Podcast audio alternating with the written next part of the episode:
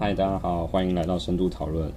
现在已经是移动互联网的时代，然后大部分民众生活中的大大小小事都离不开手机的通讯软体。那市面上也有一堆 APP 的出现，尤其是在求职市场上，可以看到许多跟呃 APP 设计啊、软体啊、程式设计相关的呃一些工程师的职缺，并且都是具有高薪的职位的。那现在市面上民间也有许多的机构呢，纷纷开始针对儿童从小就开始教育他们一些啊、呃、程式设计相关的课程，希望呢能够从小就培养起儿童对于城市设计的思维，然后让他们能够跟上现在新时代的潮流。那本期节目呢，就要来和观众一起来讨论我们的城市设计课程是不是该纳入我们的义务教育体系里。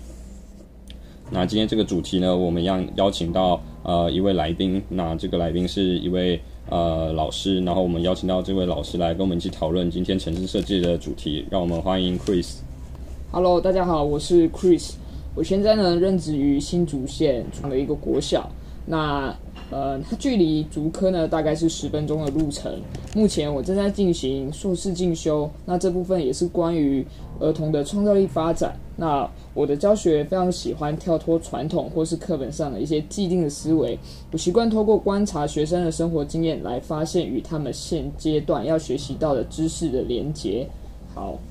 好，那首先就先问一下，就是 Chris 说，就是。呃，你现在是在小学教的是代班导师，对吧？是的，没错。我现在目前是负责高年级的导师这个工作。嗯，好，那就是那就是我记得从小学开始，好像是三年级开始就就有所谓的电脑课程。那就是想问，就像你刚刚才说的，就是五六年级的呃这个电脑课程目前都在教些什么内容？有没有跟城市设计相关的课程？嗯，其实。其实大家所熟悉的就是电脑课程呢，那一般在学校部分，它其实会有一个资讯的教材的。那资讯教材上面，它比较多的是学生的基本的一个资讯课程的运用，比如说在 Word、PowerPoint 的一些基本程式，它必须要会做一个自我的编辑跟设计，或者是网络上的一个平台，还要去建立一个自己的一个呃类似 Facebook 这个档案的专业，那或是有一些。呃，动画的一个一个练习这样子，大多数是这样。那还有一些就是，比如说是输入法的运用这样。嗯，对，因为我记得像我自己以前念书的时候，我记得好像就是小学，就像你讲的，就是先从 Microsoft 系列的呃软体开始学，然后接下来就是可能到国中就是学什么啊、PS 啊、动画啊、架设网站。然后真正的就是城市设计的这个这个相关的课程，我一直是到我高中才开始学有关啊、呃、程式设计的语言。然后我们当时是学了 C 加加，然后一直到大学，然后我也学了其他的，包含就是 VB，还有呃统计软件 R 语言等等的，就是一些城市设计课程，似乎是到呃高中才开始学。那现在学校就像你刚刚讲，就是小学，呃，大部分的电脑课都还是学我们刚刚讲基础的那些。目前学校对于城市设计相关的是没有放在电脑课，还是说它是额外放在别的课程里面呢？嗯，如果具体来说的话，其实就是大家也知道，今年已经就是到了十二年国教的一零八课纲正式上路了。那其实，在城市设计的部分的话，它其实，在一零七课纲的时候就其就成为了一个家长还有呃学校各方面教育人员所注重的一个重点。在二零一八年之后呢，其其实国中小学生他都会呃必须要去经验到这个城市设计这个东西。对，那其实，呃，每一个学校它的课程的走向是有自己的一个规划跟安排，并不是说每一个学校它都一定会将城市设计的这个部分加入。那当然，就是以教育现场的呃一个课程发展来说，是希望就是尽量让孩子在呃十二年国教的学习阶段中，可以去熟悉并且去习惯了解什么样是城市语言或是城市设计，毕竟这是。未来非常注重的一项，呃，必须要知道、必须要有的能力。嗯，所以说，就你的意思，就是说，其实它是被写进我们的一百零八的课纲里面，只是说这个它并不是一个强硬的要求。那各个学校，那目前都是有些学校可能就是会采取，然后会把它拿来教给学生，但有些学校其实到现在还是没有去教这个城市设计相关的课程的嘛。嗯。是的，也许我们也可以这样说，就是大家其实听过 OECD 这这个组织，那它其实是经济合作暨发展组织，那它有去统整跟去调查归纳出零二零三零年我们的学生所需要有的能力。那在这一个图像。这个组织规划出来的时候，它其实是规划希望每一个人、每一个孩子都是二十一世纪的领导者。那在这里其实就分成三个圆的交集，那分别是知识、特质与态度，还有技能。那其实我们希望孩子在未来所需呃所能发挥、所能应应用能力是创造性的能力，或者是可以解决生活中问题的能力。那刚刚我们讲到的城市设计呢，它其实只是一种。途径或是一种方式方式或是策略，让我们现在的孩子，我们现在所教的孩子，可以透过这样的一个运输管道而获得这些能力。但其实，呃，在台湾，我们应该是要去观察到的是，其实，呃，台湾的偏乡差距，还有一个城市的差距，可能在偏乡的地方，有些孩子他的需求是基本的一个课程知识的需求，或是一个安全生理的需求，在老师。呃，必须先照顾到他们这些基础需求的前提下，呃，可能还没有办法让他们有城市设计设计的一个知识进来。对，但是呃，据我所知，现在呃，蛮多学校他会去有一些资源的呃帮助，或者是教育部会有一些计划，那会安排就是相当专业的人员，那进来学校去让孩子有更多就是。城市设计的一个一个游戏的介入或是认识这样子，嗯，所以我理解一下，就是说，其实现在我们学校所教的城市设计，并不是像我们一般理解啊，就是啊要去学一些城市语言，然后或者是要透过这个城市语言直接能够设计出呃一个游戏或者是一个界面的的东西。它其实更多的是，它是希望说，呃，我们的学生能够从小能够从小小学的时候就能够开始具备一些。呃，就拥有创造力啊，然后懂得说，呃，怎么把这些科技的东西，然后呃，来跟我们现在的现实社会来去做呃一些结合，就包含你刚刚讲到 OECD 这个组织，他所讲到说，他其实呃认为的就是城市设计其实是更多的是说，他希望能够教导说，我们的小孩从小就能够有对于这些呃科技的认知，然后能够有创造力，然后能够有思考能力。然后把这些来去跟我们的科技来去做结合和应用。是的，没错。嗯、呃，就像您刚才说到的，对，其实呃，城市设计在小学阶段来说好了，它比较不是观众所想的，就是。就是大家所想的，就是会不会就是工程师所在从事的那种写程式啊、程式语言比较理工性质、比较呃硬邦邦的东西？对，那其实 OECD 要强调的就是，他希望一个人他拥有的一个孩子，他拥有的一个素养，他是可以具备跨科学领域的知识。对，那他可以在未来我拥有一个现代创业精神，或是他可以去了解一个全球化的一个趋势或是脉络。那同时，它可以透过城市设计的学习，它可以有更更有逻辑、更有系统的一个分析能力，或是批判思考。那当中，他可能需要去做沟通合作，也可以从这个。呃，城市学习的历程中去得到这些技能，也也会有更多的好奇心、勇气跟弹性。那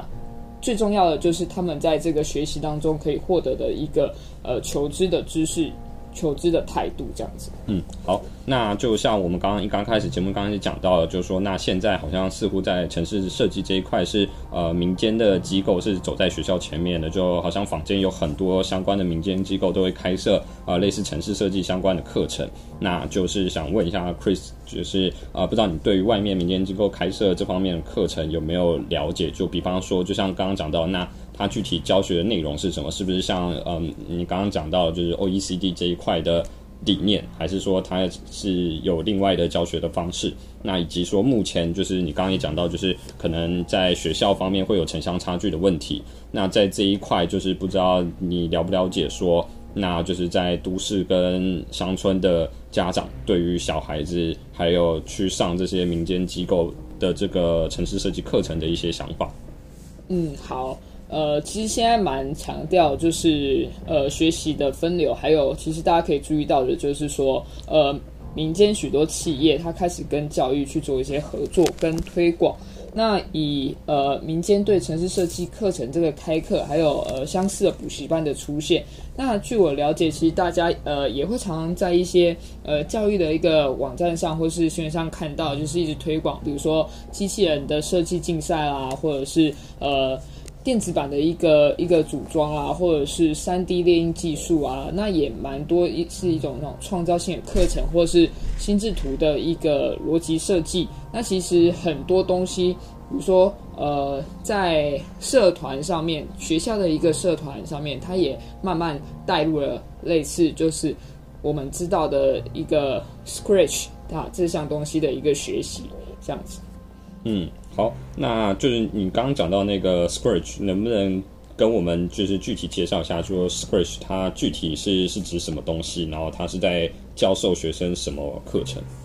好，那首先前面有有提到，就是说城市设计它已经成为一零七课纲，当时一零七课纲众所瞩目的焦点了嘛。那尤其是其实，在二零一八年之后，就是在国中小的阶段，它更明显的。那甚至在高中也慢慢有类似的一些课程进来。那当然，它会依据学生的一个学习阶段，有深度跟广度的的延展。那 Scratch 它其实就是呃美国麻省理工学院呢，它的实验室所开发的一个程式语言的一个软体。那它主要开发的目的就是让